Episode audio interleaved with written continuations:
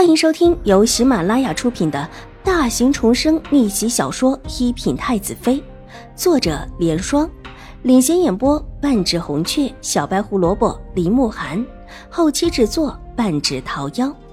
喜欢宫斗宅斗的你千万不要错过哟，赶紧订阅吧！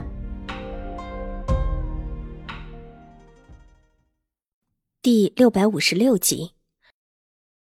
永康伯府，他当时住进来的时候，也曾经施恩于一两个丫鬟，让他们送送信、传传消息，比起在秦府方便多了。真巧自己一会儿就要回府去，他等不及了。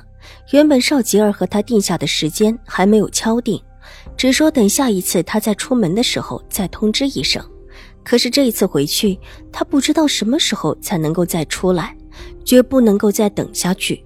如果没有兴国公府的筹码，自己的事情恐怕要糟糕。而且这个时候做这件事，还可以抵掉自己坏了的名声。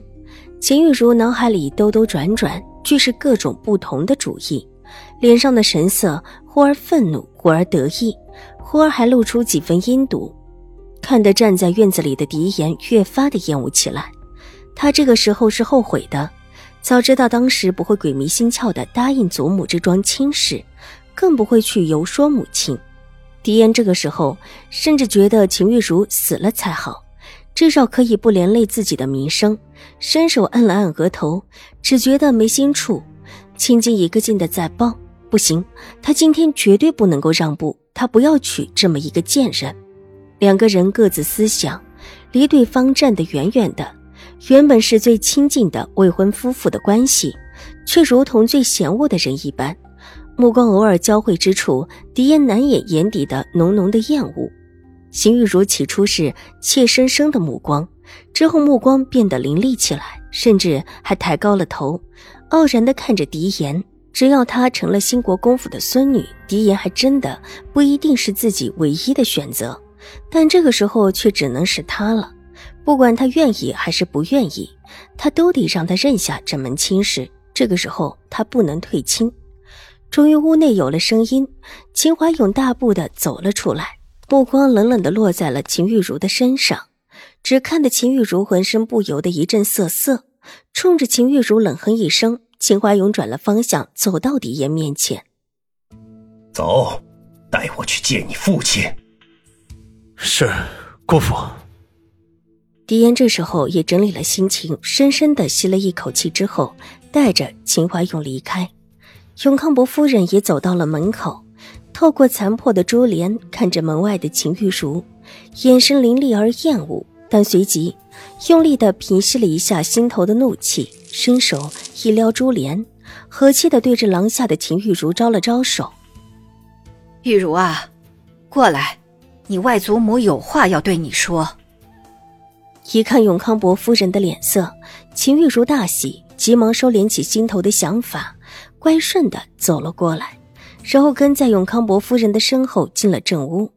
正屋太夫人依旧坐在当中的榻上，看到秦玉茹进来，立时向她招手。秦玉茹急忙过来，拉着太夫人的手就想跪下，却被太夫人用力的拉了拉。玉茹，你也别哭了。这事儿只是传言，你舅母和舅舅是不会相信的。这以后好好的待在府上，别出门，好好的照顾你的母亲。是非公道自在人心，纵然那些个不守规训的说什么都是假的。外祖母，秦玉茹的眼泪又掉落下来，拿帕子抹着眼泪，又感激的转向永康伯夫人：“舅母。”好了好了，只要我们自家人不相信就行了。你以后好好的，别再出去就行。永康伯夫人脸上挤出一丝笑意，秦玉茹感激不已的点着头，一时间泣不成声，哭得太夫人的眼眶也跟着红了起来，伸手摸了摸她的头。好了，别哭了，既然来了外祖母家，这次就用了午膳再走吧。是外祖母，玉茹都听您的。秦玉茹连连点头，眼泪一串串的往下掉，看起来便越发的可怜。舍得太夫人一把抱住秦玉茹，大声的哭了起来。我可怜的孩子，会过去的，一定会过去的。楼阁里很安静，唯有窗外传来寒风的声音。窗边两个人正执子下棋，喜七和小轩子各自站在自家主子边上，用心的看着自家主子下棋。他们虽然是太监，但是跟着自家主子也稍稍懂得一些，时不时的跟着棋局的变化，这神色由紧张变为轻松，或者是由轻松变为了紧张。屋内燃着佛香，淡淡的檀香味道，很是叫人心境宁和。成王向佛，屋内喜欢用上好的檀香，这是他的一个习惯。周王早已经回去了。多留下楚留臣，因才休息好，却不便离开。